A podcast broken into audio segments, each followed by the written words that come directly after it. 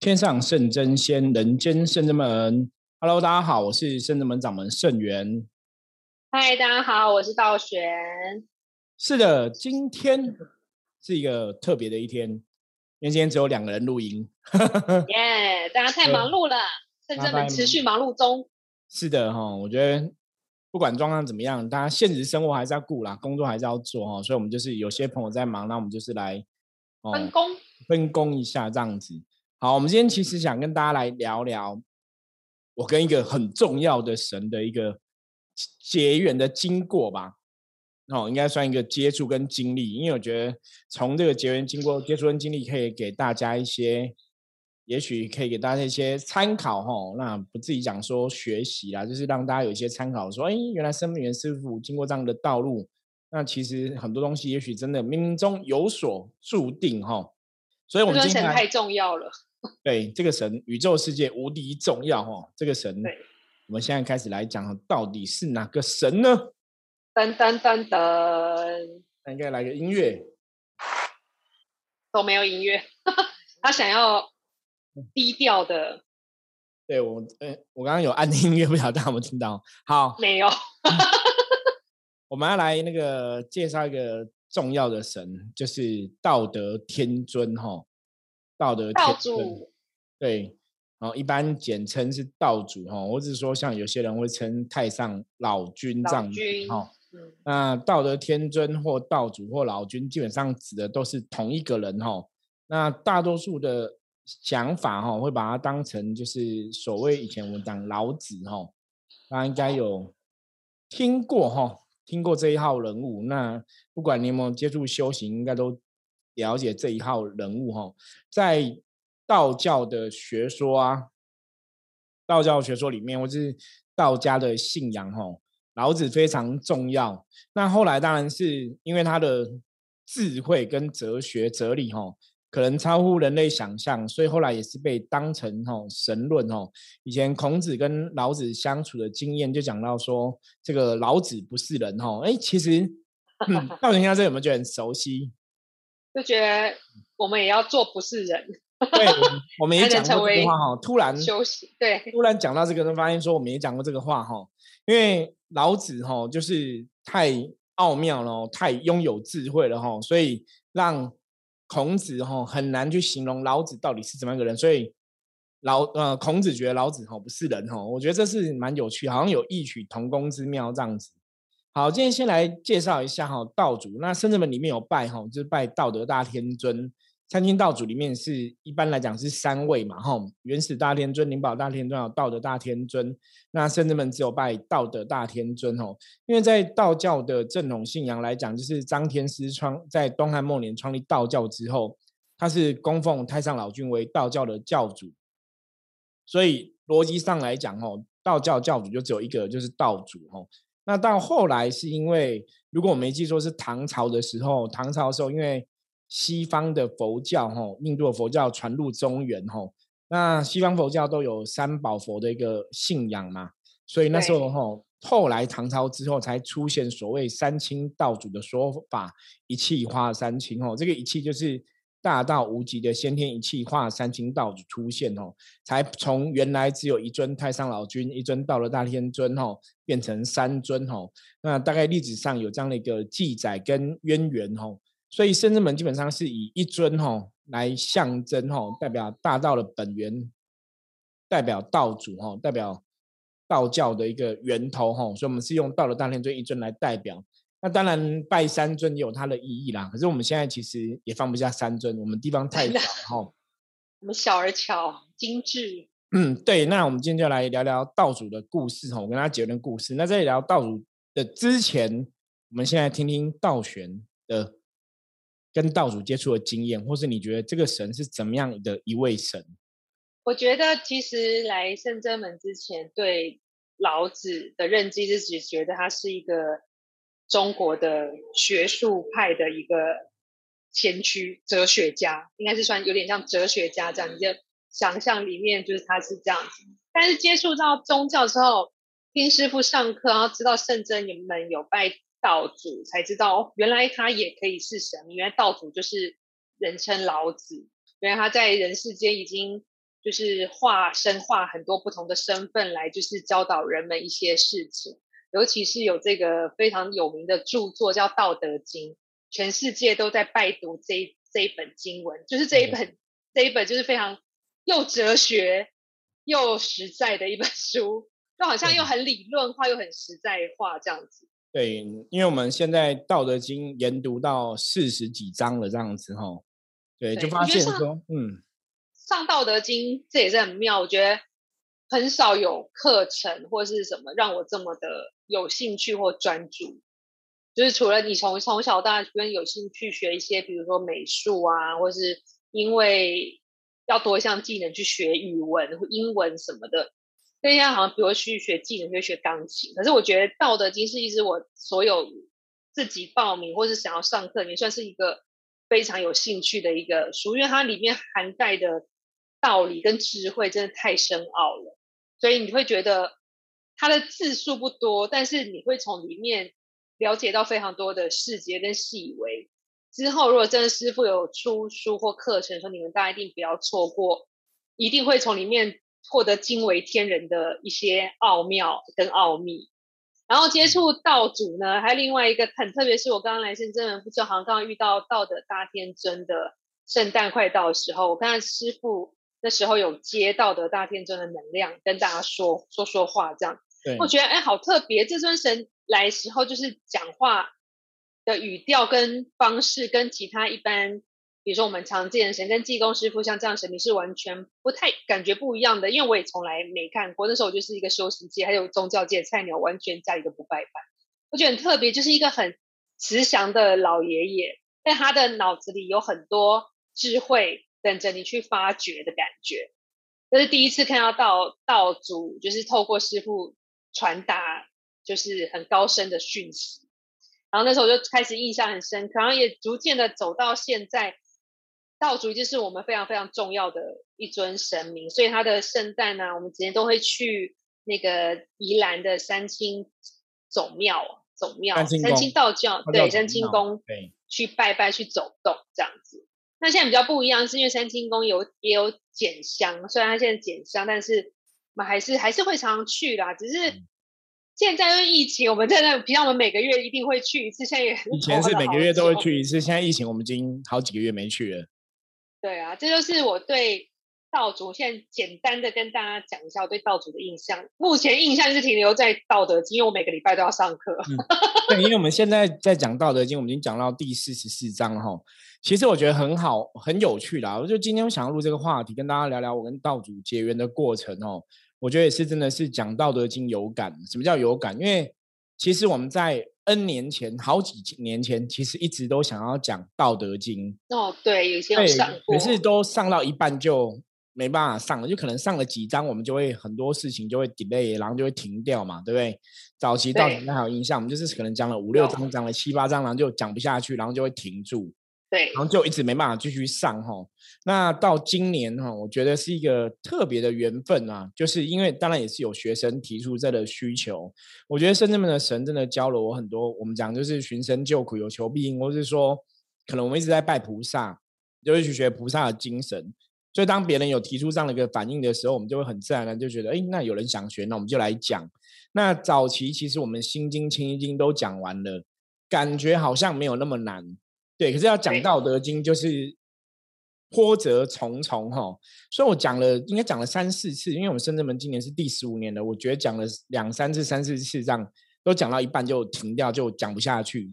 可是今年就很不一样哦，我觉得也是很特别，就今年讲越讲越有心得，而且开始有更多的体悟哈，所以我觉得这是一个时机成熟啦，因为像佛教讲因缘具足嘛，这个事情就会演变哦，自然而然就会演变。那也是因缘具足，我们今年就开始来讲《道德经》。那其实讲到现在，我自己教学相长哈，我自己收获非常多。因为早期我曾经有跟深圳门的学员弟子讲过，我说早期当我在看一些著作，比方说我们要上课的时候，有时候每次会参考说，那别的老师是怎么讲这个经的，是别人的认知是怎么样哈。那早期比方说像我在介绍，比方说瑶池金母这个神，或是三阴道主这个神的时候，也会看别人是怎么讲的。那以前准备这些功课的时候，其实对我来讲都很辛苦。因为我觉得道教其实真的是没有一个很系统化的东西，就是道教经典很多，可是你说如果我们要修行，应该读哪些经？哦，就是各门各派有不同的看法啦。那各门各派有不同的理论，所以你就觉得好像没有一个自式的教材。这个其实跟我们现在学生在读书很像。以前学生像我们以前不是要考北联考考试嘛，对不对？考大联招哈，大家的教材都是国立编译馆编的，那其实教材都一样。没错，看你怎么背。对，你就觉得这样学习是比较有一个好像一个方向的感觉。可到后来，现在很多学校都是自由学习，像现在有些学校是实验小学嘛，像我女儿就是念念实验国小，他们学校的教材就跟别的学校不一样。那你就是针对不同东西去教，这样去教育吼。所以你看，这个就是有点像教育，教育就是。到后来，你其实各门各派有各自的解读、各自的看法。所以早期我在准备教案的时候，其实都很痛苦，因为都觉得有些人讲的不太对。可是他的东西可能流传很多，大家都觉得他是对，可是我就觉得不对，不对。那我觉得这也是一个，也许这冥冥中，我们的注定要成为一个老师的身份呐。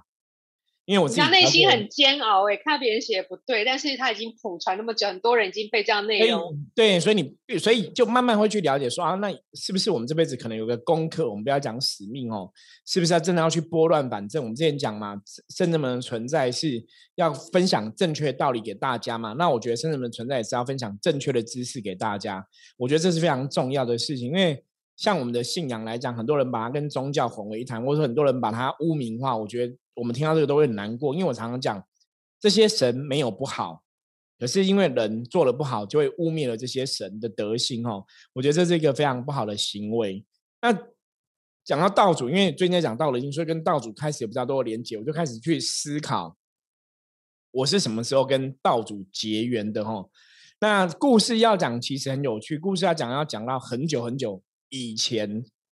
这个时间，嗯，真的超久。真的，就是我刚开始接触修行，就是我二十岁的时候，哈，我其实那时候先认识九天玄女嘛，嗯，那认识之后，我就知道说，哦，九天玄女是瑶池金母的大弟子。就我认识九天玄女之后，就认识瑶池金母。那认识瑶池金母的时候，那时候我已经有跟那时候的师兄，哈，就是那时候跟的庙的，哦，师姑啊这样子，跟他们修行了，南清宫拜拜过，哦。就宜兰梅花湖的三清宫，所以那时候就认识了三清道主是何许人物也哈，就了解三清道主。然后那时候去的时候，我知道那个师兄跟我讲，他说三清道主的杯很灵，嗯，就是他醒不就醒杯，敲杯敲杯，卡杯就卡杯，他不会乱跳。嗯，比如说你要把一杯就是这样就很准，不用一直要再三确认哈。然后那时候去把杯问事，像那时候没有没有特别问事，因为你拜拜有时候会请神明加持或什么的。在那边拔的时候，其实压力都很大，你会觉得道主看起来就很严肃。就是我那时候才 是刚开始初出茅头的那个小伙子哦，就二十岁刚开始接触修行，其实什么都不是很懂。然后看到道主的时候，就觉得哇，道主看起来感觉很严肃，你知道吗？就是觉得那种威武堂堂，然后很严肃的坐在那里，然后如如不动这样子。其实那时候看就觉得心里有点压力吼。所以早期去三公拜是压力很大，那也没有去想很多。那到后来灵性觉醒，因为早期我其实接触的神比较有感应的神，一直都是女神，比方九天玄女啊、瑶池金母啊、哦观音娘系的娘系，就是对这些女神都很有感觉。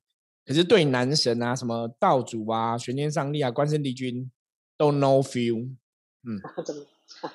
那对公司也是 no view 哈，那其实我觉得都很有趣啦。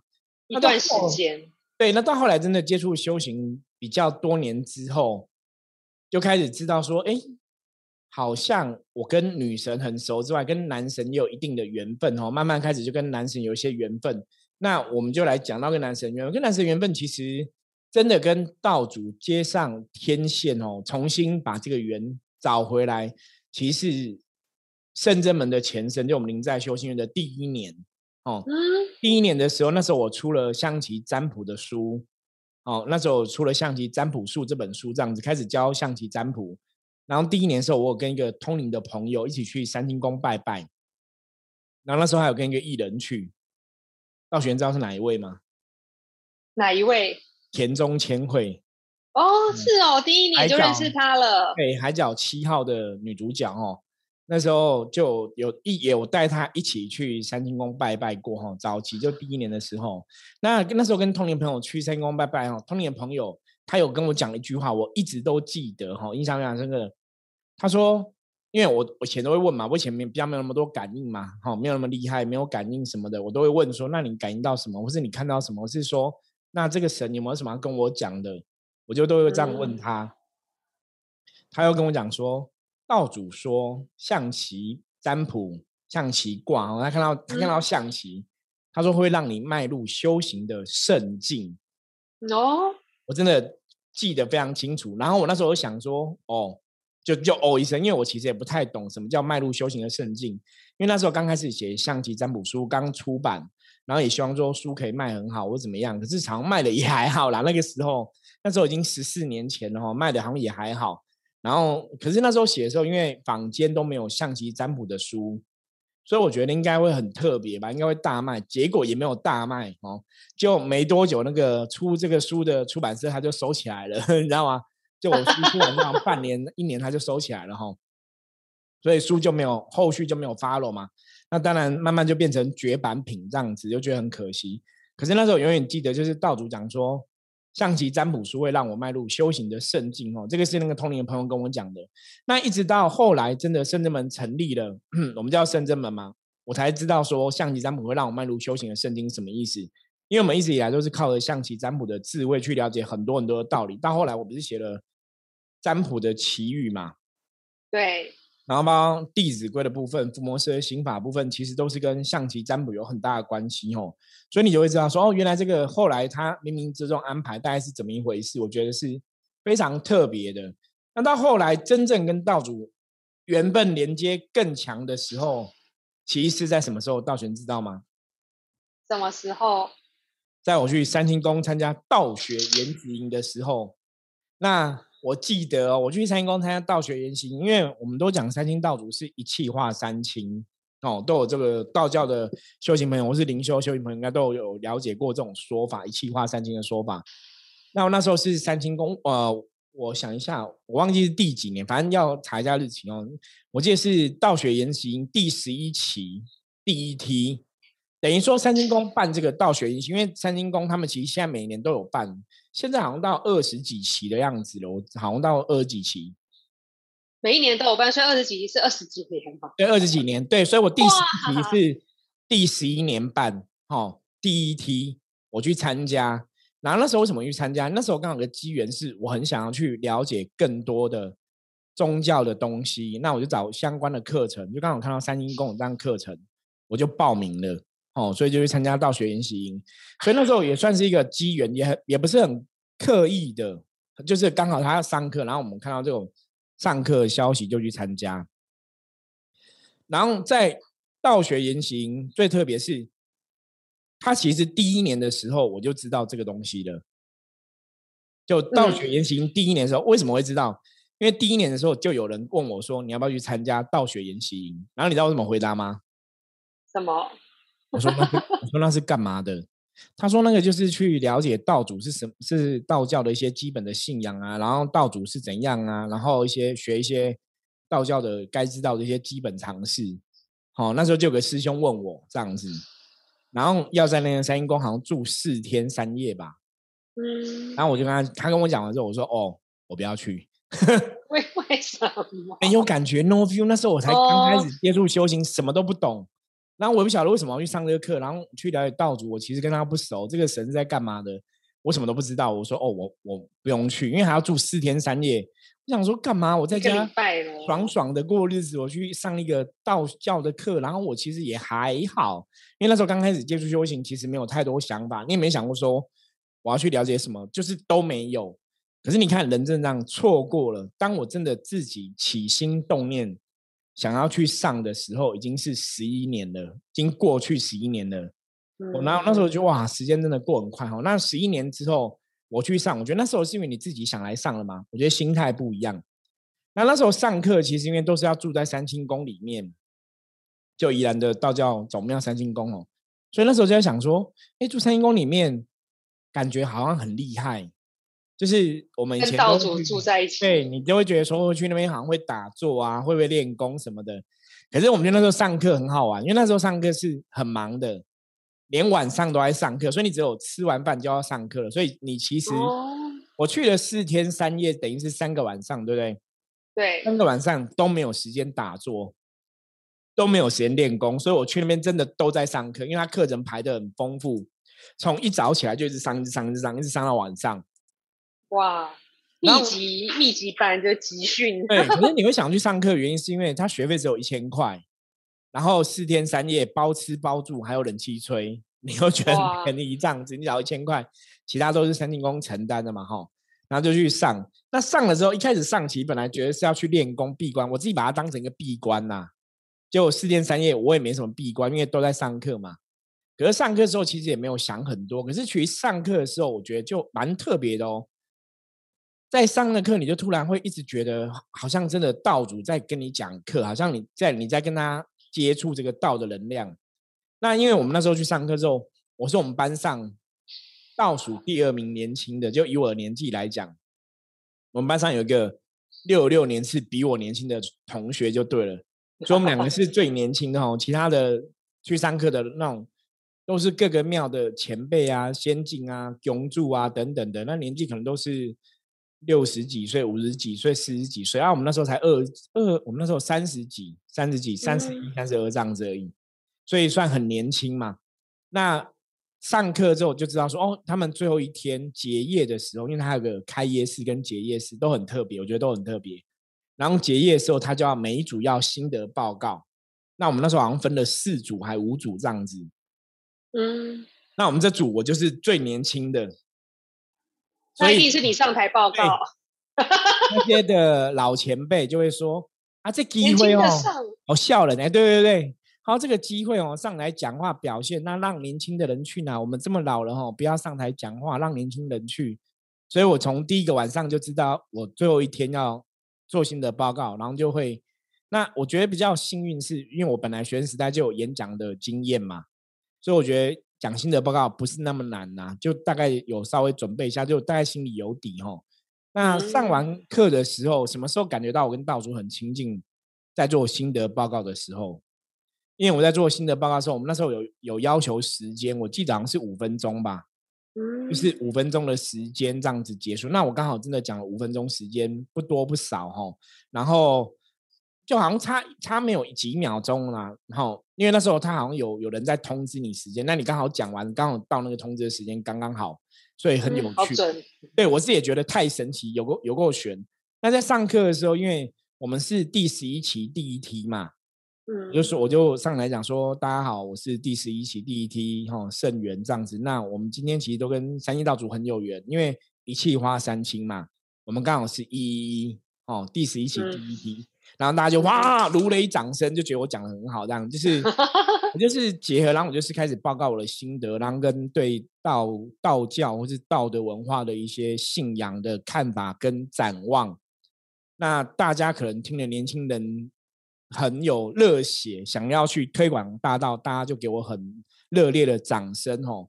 所以那时候印象也很深刻。那那时候结束之后，在。报告心得的时候，有很多东西桥段，包括时间很准，包括我的内容都讲到跟很多东西的道理是符合的，所以我那时候在报告的时候，我都觉得哎不太对劲，好像有什么能量在发生作用，就是电的吗？我我来了这边四天三夜，我都一直在上课，我其实也没有办法静心打坐跟道主连接都没有，我都没有，就下课就洗澡睡觉，下课洗澡睡觉。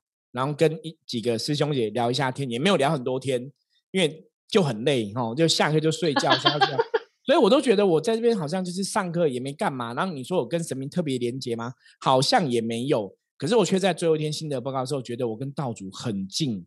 然后我整个报告完，线接上了。对我整个报告完之后，我还讲说，我们当然是很谢谢道主办这个活动哦，三星宫办这个活动，让我们学习什么的。我讲完的时候，我突然觉得道主好像我爷爷哦。怎么会这么慈悲？怎么是一个这么慈悲老人家？我怎么这时候才知道？可你看啊，我从第一年最早以前我就知道三星道主。我以前觉得他们超严肃，看到他们会怕，然后后来觉得他们很慈悲，像爷爷一样。那我觉得就是从这个时候，慢慢慢慢慢慢跟道主接上天线，开始感觉越来越亲密，你知道吗？就是那个连接的那点不一样。那到后来，我们真的我们去找道主的神像哦，我觉得这也是一个故事，这也很有趣。我有一次去那个松山哈，我们都会去拜拜，我们不是都会去奉天宫跟慈惠堂拜拜，对，每个月都去嘛。那松山慈惠堂有个师姐，就是那时候也常常去拜拜，所以就会认识里面一个师姐这样子。那有一次我就看到那师姐就在旁边帮人家修经哈，就帮人家修，然后向那边收，然后也会跟人家指点迷津哈，然后帮你收，就跟你讲一些东西。哎，我觉得就很有趣，因为每次去都跟他闲聊嘛，我都不想说哦，原来你会通灵帮人家修啊，然后是通灵讲人家事情啊，我就跑过去给他收。就这样子，然后他看我，他就笑一下，他想说都说他就这样收，他就帮我收。结果他突然就问我一件事，他说：“你你现在啊，都接什么神？”他就这样问我。啊，我说：“嗯，我说我这阵子接的神有三太子，我记得有三太子，观世音菩萨、九天玄女，然后济哎没有，好像没有济公，然后关圣帝君、玄天上帝。哦，我就讲这些神，然后讲完之后，他就问我说。”那你有接道主吗？他就这样问我，然后我就呆掉。我就说 那时候还没有，是不是？没有，那时候好像有准备要接，就是我说，我说接道主，我说有啊，我要去接他的神像回来了。我说师姐你怎么知道我要去？因为那时候我已经去佛具店看了道主的神像要请回来了。我说有，我要去接 神尊回来了。那时候还没有接道主，我说我要去接神尊回来了。他就说哦，他说那这样没错。他说：“你可以接道主之后，你可以做更多事。”他这样跟我讲，我觉得很神，因为很神是我去买神像，没有人知道。可是他怎么突然这样跟我讲？然后最神的是，我去买请道主的神像的时候，神尊的时候，那时候就看都觉得，哎，看到我们道主的法相，你知道，其实那个圆和圆，你就会有感应，你就觉得一眼就会有感觉。早期我们深圳门在请千手观音的。金尊的时候，开机的时候，然后一眼就是有感觉，你知道吗？所以那时候我有翻象棋认证嘛，哦，象棋一翻就翻到帅，帅，没错，帅，很厉害。所以在请这尊道主的时候，那时候看你就觉得很有感觉，然后很有感觉，就觉得那应该就是这尊的。然后那时候佛具店老板又在现场，我就跟老板说，这个应该是真的跟我们圣真门很有缘的一尊神。我说，不然你看一下，我现在翻牌，因为我常常去那佛具店。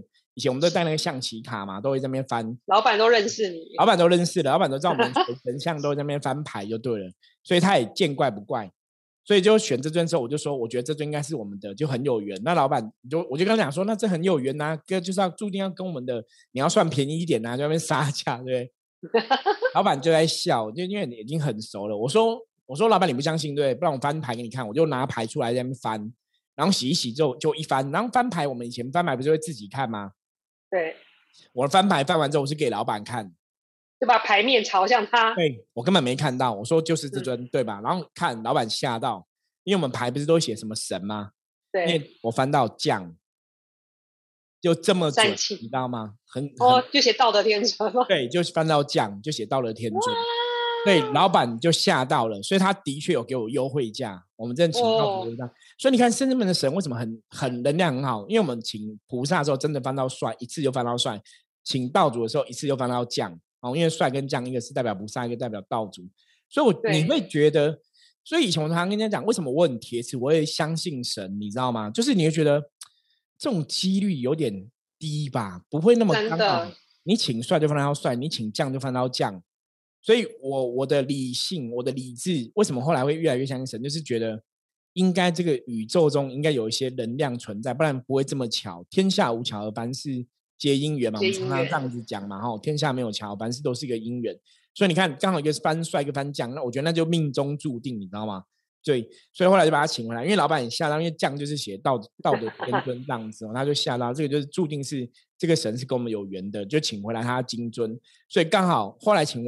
就付钱的金尊还在画眼睛，什么还没送回来，我就去嵩山紫薇堂拜拜嘛。然后师姐就说你要接道主了，所以我觉得很好玩哦。那个师姐其实后来我们还是一直有在联络，她每次跟我讲的事情，我觉得都有应验，也是很有趣哦。然后真的接了道主之后，也没想很多，我觉得就一路这样走走走，一直到我们之前有讲过说圣真门的名号，我打坐之后看到圣真门名号嘛，等等的，我们才知道说跟道主的一些缘分这样子。所以从这个过程，我真的觉得，就是我们现在讲《道德经》，我都回头再来想说，我们是怎么跟他真的是你爷爷，对，就是觉得，哎，好像冥冥中真的有安排，这个神跟我们的连接好像真的蛮强的。不然我怎么对他会这么有感觉？所以到后来真的就觉得道主像自己的爷爷一样，然后你就开始在这个大道之上的路上，我觉得很多时候真的有他的加持跟保佑了。包括像我们最近跟深圳们的学生弟子在上道德经嘛，我都常常跟学生弟讲说，好像真的道主有加持，因为你好像在讲道德经的时候，你都可以感受得到说这句话道主为什么要这样子讲，他的心态。他的心境，他在想什么？你在理解他为什么要这样子讲，就是他想要表达的意思是什么？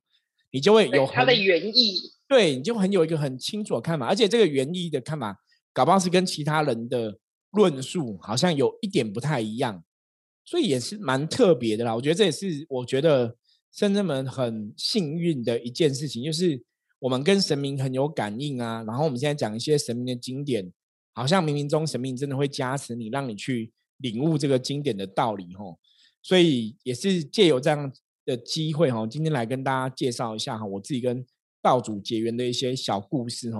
我觉得当然故事很多，可是其实这些故事的发展，我现在回头看都觉得，好吧，我们承认这世界上应该真的有神，有神好不好？你这都太屌了。对，我觉得这是一个个非常特别的经验。那后来后来还有一次，我们之前在讲闭关，不晓得大家有没有印象哦？我们曾经那时候就是。修行的过程，有些时候我们都知道说，那现在修行，你可能就是要闭关，你可能现在就有什么功课要做。然后有一年，我就觉得我应该要闭关，可是因为你知道人都有惰性，你知道吗？就不会闭。然后到一直到我去三清宫抽签哦，抽一个年运的签，就是每次要过年或是过年前后，我都去三清宫拜拜，然后就抽一张签哦。那那张签我还记得，因为它是四十九签，七七四十九哦。他写说：“彼此家居子一山，如何恰似鬼门关？日月如梭，人已老，许多劳碌不如闲。”他的意思其实很简单，就说彼此家居是说我们跟道主的距离只有一座山头，站那么近哦。可是为什么感觉好像很远？就是你一直都没办法有接上天线哦。日月如梭，人一老，说时间过很快，人很快变老了。那你这么近的距离，你都搞得很远，那不如你就好好去游山玩水吼。就是不要修了啊！在讲什么？因为那时候在讲闭关话里，其实在讲说我们要怎么跟神连接。因为很多人也会问这个问题：那我们要怎么跟神更亲近？我们要怎么跟神连接？我们要怎么跟神得到个神更多加持？然后那时候我就跟人家讲说，其实我后来觉得，就是你只要愿意伸出手来说一句“我愿意”，我相信神就会跟你连接。对，那就抽到这张签。所以我觉得这张签就说。其实你你只要愿意伸出手，道主就可以跟你有很强连接。可是你都把它搞得好像鬼门关相隔那么远一样，所以我就觉得道主来跟我讲说，那我应该要闭关了。那最后促使我闭关的是，我在一年后的一年后的时间又抽到同一张签啊，所以你这一年当中还是没有闭关。是的，所以我那时候觉得时间到了，太铁齿。老师，你这一年都没有进步啊？嗯，我我的看法，因为我那时候是抽年运，就是。过年之后，然后去抽一张签嘛，看今年的状况嘛。结果一年前去抽一张签，这个让让明明年过年过完年之后再去抽一张签，新的一年开始对，又抽到同一张签。我那时候心里的声音是：第一个是完蛋了，我这一年没有进步，因为今年的功课跟去年一样，表示我是没有进步嘛，不然怎么抽到同一张签？然后第二个就觉得那应该要闭关了，所以后来才促成我以前上次有跟大家分享过，在我们 p a k i s t 里面有分享过我。有一次闭关四天三夜闭关，在圣真门里面自己闭关哦。那也是因为那一次闭关打开了我的，不能打开我的灵性吧？因为那次闭关出来之后，我的感应力就 N 倍的成长哦，变强哦。所以我觉得这也是个很特别的东西。那那那个之所以感应力可以变强，我觉得只有个观念，就是你相信吗？你有多相信？那我那时候就是愿意臣服，愿意相信上天有神奇的力量，愿意相信道主。那你当你的信心有到那么坚定的时候，我觉得神跟你距离真的就很近。你只要伸出手来，神就在。哦，我觉得那个感觉是很不一样的。